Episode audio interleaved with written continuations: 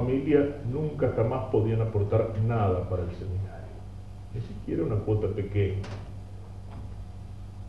Y eso durante todo un tiempo, pongámosle un seminario menor, después el tipo terminaba el seminario menor y iba a estudiar a la facultad. Y uno lo encontraba y le preguntaba, estoy allá, estoy viviendo la pensión, ¿trabajas? No. Mi familia me paga la pensión, mi familia me paga la facultad. Y la vida pasable, bastante buena. Pero pensar que no, la iglesia se tiene que hacer cargo. En fin, ¿cuántos actos y actitudes así? No puedo pagar una cuota pequeña, ¿por qué no? Porque tengo que comprarme cigarrillos o tengo que comprarme algo en el kiosco. Es decir, aprovecharme de la iglesia pensando que la iglesia me debe, que yo le he dado y que entonces me debe, que yo no tengo que hacer ya ningún esfuerzo, ningún sacrificio, ninguna privación.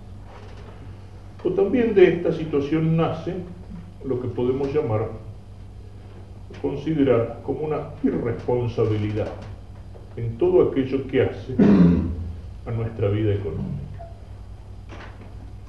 Sobre todo en aquel que a lo mejor nunca ha tenido que ganarse la vida con un poco de esfuerzo. No tener sentido del valor que tienen las cosas. El valor que tienen las cosas. Y de alguna manera mal usarlas o malgastarlas. Tengo que tener un espíritu de pobre en mi vida, aun cuando tenga gente que me ayude, mi familia, la iglesia, una beca, una madrina. Pensar que yo soy responsable delante de aquella gente que me ayuda y que me ayuda lo mejor con sacrificio. Incluso cuando uno mira a los católicos alemanes, de los cuales a veces abusamos tanto, verdaderamente se privan. Es cierto que tienen una moneda más fuerte, una situación económica más estable y si ustedes quieren más plata que nosotros. Pero los católicos alemanes para ayudar se privan. Y muchas de esas colectas que después vienen a parar a América Latina se hacen haciendo un ayuno, por ejemplo. Privarse de una comida y dar como limosna lo que ellos se han privado de comida durante ese día. Un día pan y agua, por ejemplo. Y eso es frecuente. Yo no puedo malgastar eso. Yo no me lo gané con mi trabajo, pero eso está fundado sobre el sacrificio de alguien. Y eso es algo que vale para el uso de las cosas comunes. Fíjense que muchas veces hay cosas pequeñas, pero en esas cosas pequeñas a veces puede haber la semilla de cosas grandes. Cuando uno avisa como, yo, como hice yo una noche acá que teníamos alguna cena, ¿no es cierto? Cuando dije el pequeño detalle ese, vengo 10 minutos antes del almuerzo de la cena y pongo la silla inclinada, es decir, me guardo el puesto para mí. Puede parecer una pavada y el avisarlo puede parecer también, qué sé yo, una manía de superior o una manía de viejo, pero sin embargo no. A veces en un gesto pequeño de eso puede, no digo que necesariamente, a veces lo hacemos sin pensar, pero puede haber algo de egoísmo. Me importa mi lugar, me reservo mi lugar. Quiero estar exclusivamente con aquellos que me caen bien.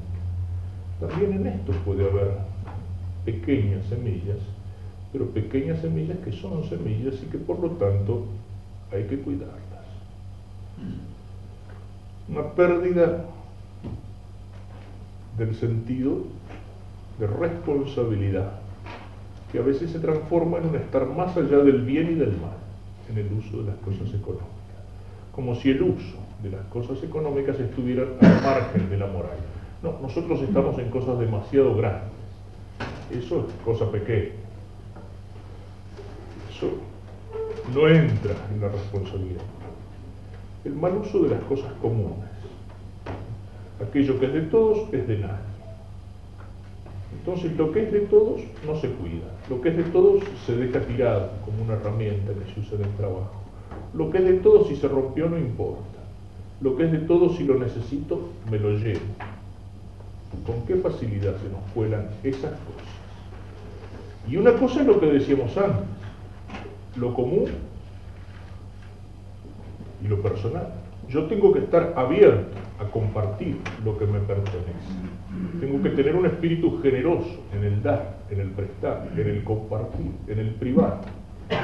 en el ayudar al otro que a lo mejor necesita un poco más que yo. Pero una cosa es eso y otra cosa es que lo común, lo que es de todos, es de nadie. Y entonces perder hasta el sentido de la propiedad y hasta el sentido de la honestidad. Porque cuando digo que hay que tener una actitud de compartir, yo tengo que tener la actitud de compartir con el otro mis cosas. Y no tengo que tener una actitud de compartir yo las cosas del otro. Y sobre todo sin permiso del otro. Es cierto que a veces en una amistad hay, confianza suficiente como para decir, bueno, somos amigos, sé que esto me lo presta, sé que me lo daría, ¿eh? sé que no se va a enojar si, si le saco un poco de hierba que me falta para el mate, pero a veces en esas cosas abusamos. A veces perdemos el sentido que es lo